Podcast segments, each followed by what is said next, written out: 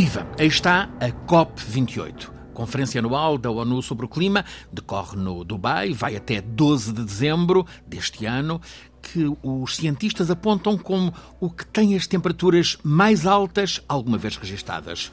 Na COP do ano passado, em Sharm el-Sheikh, no Egito, tivemos relatos e a análise a partir do terreno por parte do Luís Eduardo Reali, que o professor Filipe Duarte Santos volta a trazer-nos hoje como convidado. Vamos, professor, lembrar quem é o Luís. Uh, tenho muito gosto e queria começar por agradecer a disponibilidade do Luís para estar aqui connosco. Uh, Luís Rielli é licenciado em Relações Internacionais pela Universidade de São Paulo, no Brasil, licenciado em Gestão de Empresas pela Fundação Getúlio Vargas, Brasil também, claro, uh, mestre em Economia Ecológica pela Universidade de Edimburgo, no Reino Unido, e atualmente é estudante de doutoramento no programa de doutoramento em alterações climáticas e políticas de desenvolvimento sustentável, que envolve as universidades de Lisboa e Nova, de Lisboa, e com foco, a sua tese tem um foco na transição energética. Uh, Luís Reali tem uma sólida trajetória no setor privado e na academia, nas áreas do ambiente, clima e energia, com mais de 15 anos de experiência nos setores uh, da infraestrutura, da indústria e da energia. Em Portugal liderou os temas de sustentabilidade da Intersemente, Simpor, atuou em dezenas de projetos de carbono, incluindo inventários, pegada de carbono, carbono voluntário, entre outros, e tem ainda ampla experiência nas negociações internacionais da COP, em especial interesse no artigo 6 do Acordo de Paris e estará presente na próxima COP que vai começar. Agora mesmo, agora está, mesmo, está mesmo a começar. A começar Aliás, o Luís está de, está de partida. Bem-vindo, Luís. Bem-vindo e boa partida para, para Dubai, onde vai decorrer na Expo City do Dubai uh, esta uh, 28 edição da, da Conferência das Partes das Nações Unidas, 28 por isso COP28. Uh, Luís, que expectativa em relação a esta COP28? Obrigado pelo convite, Francisco, professor Felipe. Satisfação estar de novo com vocês. A, última vez estava, estava em Sharm el-Sheikh. A, a última vez era um correspondente internacional é em, em Sharm el-Sheikh. Foi, muito, foi muito interessante. A expectativa da COP de Dubai, na verdade, é uma continuidade desse caminho que está ser construído desde de Glasgow, na Escócia, e é uma COP também de implementação. Então, na verdade, é um, a expectativa não é de novos grandes compromissos e aumento de ambição, mas destravar os pontos para a implementação do que foi acordado. Há dois anos, né? Glasgow foi há dois anos. COP. Esse é o tom geral da COP de Dubai que a gente pode debater aqui. Vamos já desenvolver. Primeiro, professor, uh, o que é que espera desta COP28? Qual, qual é a sua expectativa?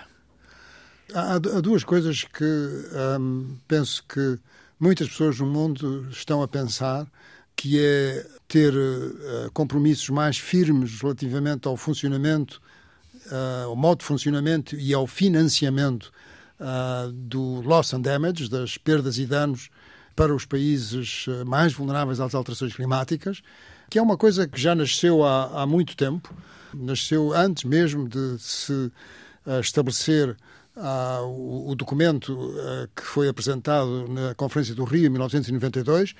Portanto, penso que isso seria, seria terrível se de facto não fosse chegado, não, se chegasse a um entendimento nesse ponto. Portanto, um objetivo principal, essas compensações. Exatamente. Que no fundo é uma ajuda, não é? É uma ajuda a esses países a, a, poderem adaptar-se, não é? E, e, enfim, terem uh, as pessoas terem uma vida digna, porque há, há situações realmente muito perturbantes uh, em países que são mais vulneráveis às alterações climáticas. Depois, a outra questão é a questão da de, enfim, de, de, se encontrar um caminho para se concordar em que é necessário fazer o phasing out dos, eh, dos combustíveis fósseis, ou descontinuar o uso dos combustíveis fósseis, é muito importante do ponto de vista psicológico que se uh, chegue a esse acordo. Não interessa exatamente estabelecer a data, mas é esse princípio. Uh, claro que os combustíveis fósseis vão sempre ser usados, mas não com, eh, digamos, a, eh, a intensidade eh, que é a atual, Uh, e depois há outra coisa que é importante, penso eu, uh, enfim, uh, falarmos, que é os dois países que são os maiores emissores, que é a China e os Estados Unidos, ambos têm 38% das emissões globais de gases com efeito de estufa e uh, uma notícia positiva, houve um encontro com, entre... Os dois presidentes? Entre, vai haver um, um, encontro dos dois presidentes, mas houve já conversações entre o delegado dos Estados Unidos e da China, na, na Califórnia, e não sabemos ainda exatamente as conclusões, mas penso que isso é muito importante, porque estabelece, de facto, ah, uma bitola não é? para aquilo que se pode uh, ambicionar para a COP, não é? Quer dizer, porque são 38% das emissões globais, não é? E, portanto, os outros países dizem, bom, mas quer dizer, uh, vocês têm 38%, uh, nós temos, no caso de Portugal, 0,015, não é? Por cento. Portanto, é, é, é necessário que enfim, que se saiba até que ponto é que são, estão dispostos a fazer o combate às alterações climáticas. Vamos tentar encontrar um elemento de comparação. O Luís esteve no ano passado, faz agora um ano, em Sharm el-Sheikh, na conferência na COP27. O que é que do que foi decidido o ano passado no Egito foi aplicado ao longo deste ano, progrediu ao longo deste ano? Gostávamos que tivesse progredido mais. É, na verdade, os temas de avanço ano passado estiveram muito focados em loss and damage. A reunião preparatória que teve em Bonn, é, na Alemanha, em junho, também não chegou em grandes conclusões práticas, concretas. Então, sendo bem objetivo, pouco, pouco avançou do que foi definido é, em Sharm el-Sheikh. Um pouco do contexto global que estamos vivendo também na, na política internacional, na diplomacia internacional. Então, eu acho que o, o, que os negociadores hoje têm colocado na mesa é um esforço enorme para não retrocedermos. Claro. É, parece, parece não, é muito pouco para o que é necessário, para a ambição que é necessária, mas a realidade da diplomacia hoje, com a fragilidade do multilateralismo, a desconfiança diplomática, então, pouco se avançou, Francisco, é, em relação ao que foi definido em, em, em Sharm el-Sheikh. Houve umas inovações, será que são relevantes? Houve em Paris uma cimeira dos polos, os 40 países que têm relação com os polos estiveram reunidos eh, em, em Paris eh, a discutirem tentativas de preservação eh, das regiões polares. Isso pode ter algum significado? Sempre há significado essas é, reuniões temáticas, reuniões bilaterais, isso vai criando um momento e vai empurrando a agenda para cima. Mas concordo com o professor Felipe. Os, os, grandes atores são os que definem né, o marco da negociação. Claro. Né? E se esses grandes atores, e que estão muito influenciados pelas suas políticas internas, pelas suas agendas internas, se esses não sinalizam que a próxima COP deve dar um, um, um avanço político de ambição, pouco, pouco se vai, vai avançar em termos práticos. Mas, enfim, sempre é importante ter esses outros, outros encontros bilaterais e temáticos que também vão empurrando a agenda para frente. Quais são os temas que o, que o Luís considera mais relevantes agora no, no Dubai? Bom, o grande tema que vai ser debatido e é o grande elefante na mesa é o tema dos, dos combustíveis fósseis, obviamente. Né? Por um lado... Com, com, com o dado... Uh quase diria contraditório, de ser um dos grandes produtores, o, o anfitrião desta cimeira, ser um dos grandes produtores mundiais de petróleo. Exatamente, né? Então é, esse é o grande incômodo que está por trás, né? Os petroestados que dependem, o seu modo de vida depende de um, de um combustível fóssil que é extraído de maneira fácil e predatória, digamos assim e por outro lado está recebendo a COP que, que busca reduzir os subsídios, que busca reduzir a, a produção de, de, de, combustíveis fósseis no mundo. Então esse incômodo ele, ele é ele ele está ali em, em, todos os lados. Eu acho que é o tema mais que vai ser mais debatido nessa COP. Em termos práticos, a gente tem visto que uma série de países tem aumentado a produção de combustíveis fósseis. A Índia no carvão, o gás natural na Rússia, em outros países, na Nigéria, o, o próprio Brasil tem aumentado a produção de petróleo. Então, existe uma, um certo contrassenso. A urgência climática, e estamos chegando próximo de 2050, e o aumento da produção e o aumento dos investimentos nas infraestruturas de produção, que é ainda é mais grave, que são infraestruturas que vão durar muito tempo. Então, certamente, esse vai ser o tema geral. Há temas mais específicos da negociação. Então, existe o tema do Global Stock Take, existe o tema de uma meta de adaptação, o artigo 6 do Acordo de Paris. O artigo 6 que foca no mercado internacional de carbono. Uhum. Esse também, como eu estava dizendo para o professor Felipe, ele foi aprovado em termos mais conceituais, o seu, seu, seus marcos gerais, né, o seu framework, mas o artigo 6 agora precisa ser implementado. Então ele precisa ter o como vai ser é, definido e, e, o procedimental desse artigo 6 ainda E essa tá... é uma negociação complexa. É super complexa, porque o como define relações de poder, eh, quem, quem vai ter prioridade no mercado de carbono. Então, os detalhes ali, o, o diabo mora nos detalhes, né, como dizemos no Brasil. Então, é o que é está na mesa também em Dubai. Também, também, também é, sim, é seguimos, seguimos os, os detalhes. Sim, sim, sim. Quem são os protagonistas dessa discussão? Obviamente, são aqueles que, que, são, As grandes potências. que são protagonistas na diplomacia internacional. Como o professor disse, os Estados Unidos e a China. Se não tiver um acordo entre Estados Unidos e China, não existe acordo em clima no mundo, claro. né? Por mais que a Europa tenha uma influência muito forte, esses são os dois polos de poder hoje em, em clima. Exatamente. Há, há, uma coisa que, que, que, é interessante penso, mencionar, é que um, dos países eh, que têm mais emissões, uh, o primeiro lugar é da, é da, da China, com 27%, depois os Estados Unidos, com 11%, depois era a União Europeia, mas foi ultrapassada pela Índia, que tem 6,6%, e a União Europeia tem 6,4%, quando em 1990 tinha 17%. Tudo é um extraordinário são... esforço de redução por parte é da União Europeia. É um extraordinário esforço de redução. Sim. Quer dizer, eu penso que é uma, digamos, é um exemplo muito bom para o mundo mas há, há, qualquer coisa também de um pouco perverso aqui, não é? Porque quanto menores foram as nossas emissões, quanto menores foram as nossas emissões, menos contamos neste, neste tipo de negociações, não é? É preciso ter presente esse, esse o outro, o outro lado da história. Sendo que a China é responsável por mais de um quarto das, das emissões eh, planetárias, 27%. 27%. É um número terrível. É um número terrível, uh, mas... Embora a China tenha feito esforços tem feito esforços e as últimas notícias que, enfim, que eu tenho, um, que tenho é de que a China, muito provavelmente, a partir do próximo ano, vai ter uma redução estrutural nas suas emissões, que é fruto do investimento, eu tenho a impressão que a palavra correta é colossal, que tem feito em infraestruturas para as energias renováveis. Uh, Luís, eh, a geopolítica internacional tem, tem novas partes. Eh, o sul global está a ser cada vez mais uh, uma, uma força. Vamos ter esse sul global presente também nesta, nesta Conferência do Clima? Acho que já. Bom, existem coalizões na temática de clima e outras coligações, coli... que é. dizemos em Portugal, alianças. Exato, as alianças ou coligações existem em outros níveis internacionais também, como no G20, nos BRICS, Sim. enfim. Né? É, no sul global, por exemplo, no tema de florestas. Que é também um tema nesta, nesta, nesta COP. É um tema muito relevante para essa COP. Brasil, Congo, Indonésia, Filipinas são, são países que criaram. Os quatro maiores eh, países florestais. Com, no, com grandes florestas tropicais, são países que criaram coligações para definir a pauta e buscar recursos e financiamento e não só seguir a pauta. Então é uma forma de colocar. Vamos já traduzir isso.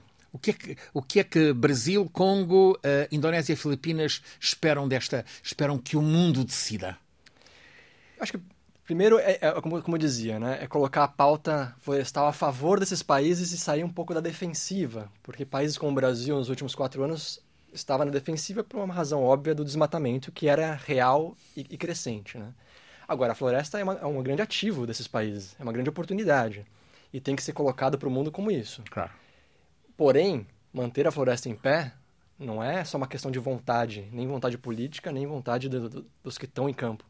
Precisa de recursos, precisa de financiamento, de tecnologias, e isso esses países pedem que os países desenvolvidos também ofereçam e aportem é, para que a floresta se mantenha em pé. Claro. Então, enfim, é um exemplo de uma, num tema específico, florestas, que criam-se coligações para que a gente possa, de fato, ter efetividade na floresta em pé.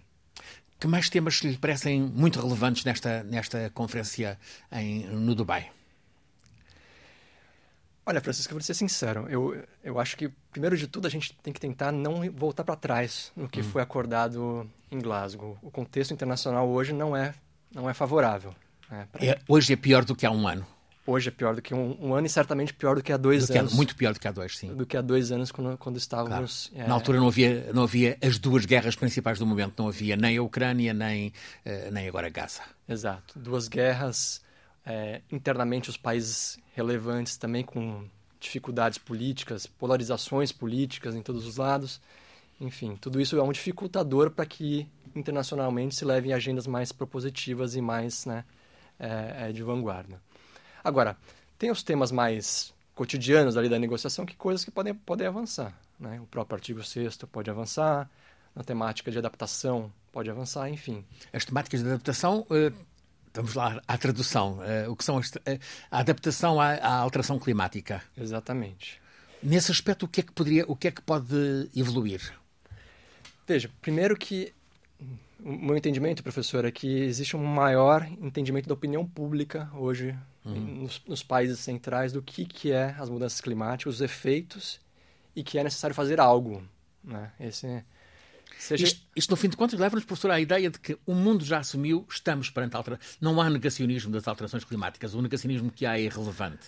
Sim, uh, pode... quer dizer, ele, continua a ter expressão, não um negacionismo, digamos. Uh, da evidência científica pura e dura, não é?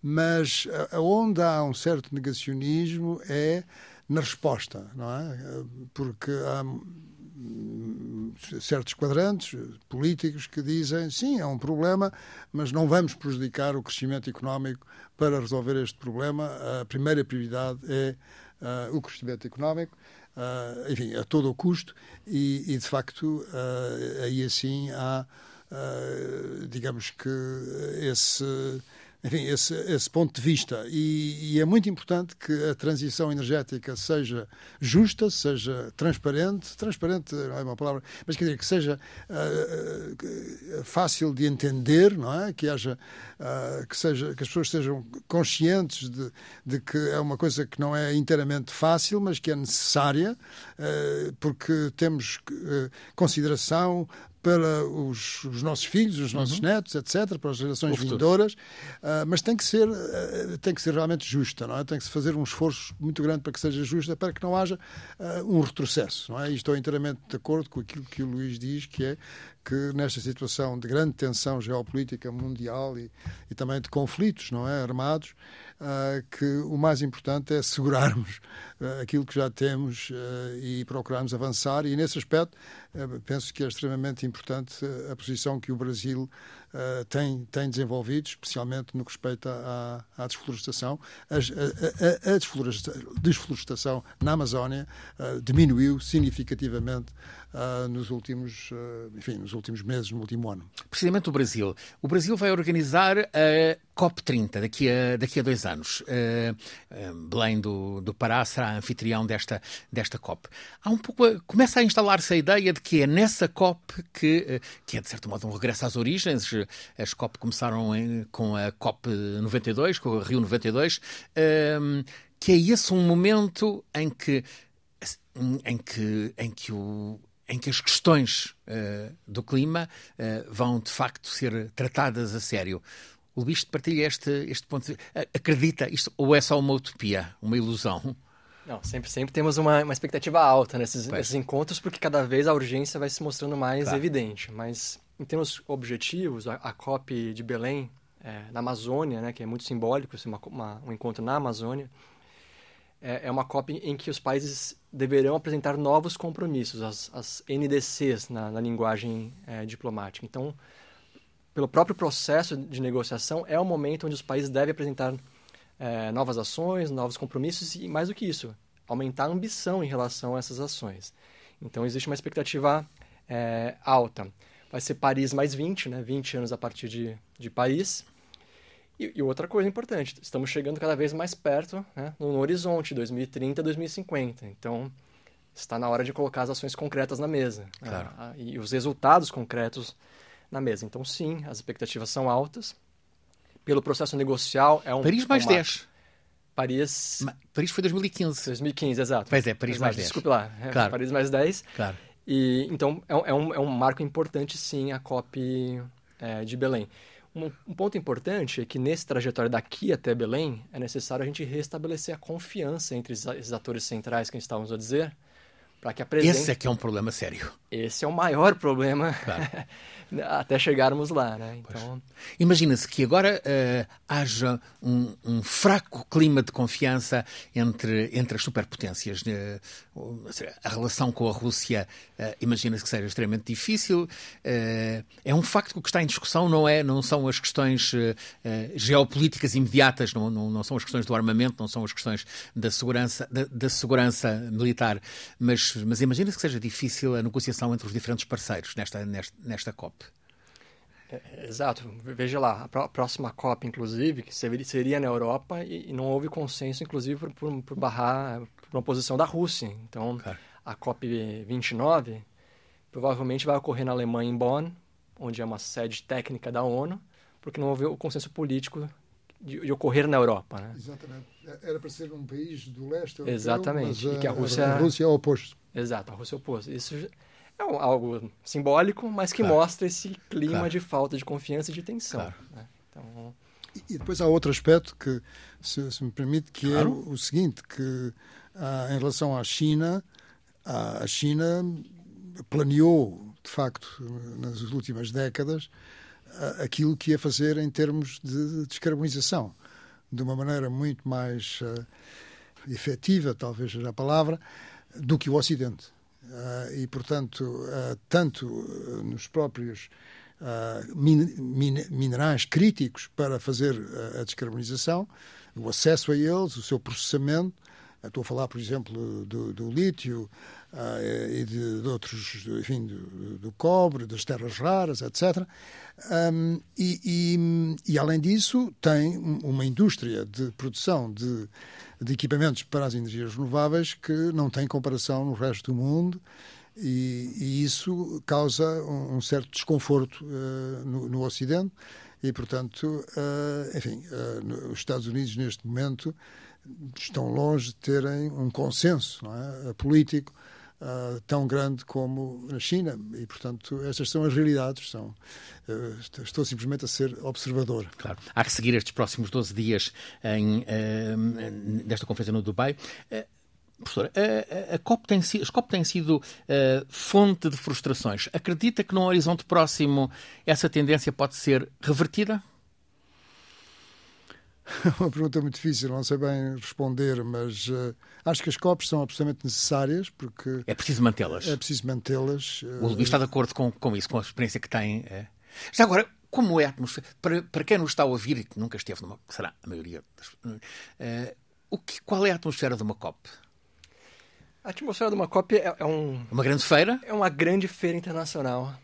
Um, um misto de Olimpíadas com feiras de negócios, com debates políticos. Acho que eu fui um pouco ousado aqui na minha comparação, mas, mas é um pouco isso, porque ali tem gente de todo, de todo canto, do mundo inteiro, é, com diferentes posições, desde as da sociedade civil a governantes, empresários. Organizações não governamentais, muitas. Muitas organizações. Grandes empresas também estão. Cada um com a sua agenda de interesse, cada um com o seu recorte. Portanto, para lá da discussão propriamente dita, há campanhas promocionais paralelas. O que mais, o que mais há é promocional comercial inclusive, claro. e lobby político também. Claro. Né? Agora, veja, mudanças climáticas é, é um tema multidimensional, e cada um com seus interesses, com seu horizonte de tempo. Né? Então isso é, é interessante ali. É que está um produto amigo do ambiente. É, tem, tem diversas questões que estão colocadas ali naquele caldeirão que é, que é a COP. Né? Então é, é ali onde se discute a crítica sobre o modelo de COP, porém hoje é o melhor que temos. Então, dentro das críticas é o que há. É o que há. Professor, interrompiu. Vamos voltando então à, à possibilidade de esperança. Não, eu, eu penso que. Eu, eu, eu, tenho esperança, tenho de facto esperança que as coisas. Eh, possam evoluir. Uh, possam evoluir. Quer dizer, podemos nos aproximar de situações difíceis, mas tenho muita confiança que, que a racionalidade, uh, embora a racionalidade seja sempre ligada à emoção, uh, que, que a racionalidade prevaleça. Ficamos com essa esperança neste dia em que está a abrir uh, no Dubai a COP28, Conferência das Partes das Nações Unidas sobre uh, o Clima. Filipe Duarte Santos, professor catedrático da Faculdade de Ciências do Estado de Lisboa, conduz-nos todas as semanas neste programa à escala do clima. É uma parceria entre a Escola Superior de Comunicação Social e a Antena 1 da Rádio Pública. Uh, este programa no ar todas as quartas-feiras a partir das 11 da noite. É um programa feito por Alice Vilaça, por Nuno Portugal, por mim, Francisco Sena Santos, sempre pelo professor Filipe Duarte Santos, que é o nosso consultor científico, e hoje como convidado, em vésperas de partida para a COP28 no, uh, no Dubai, Luís Eduardo Rielli.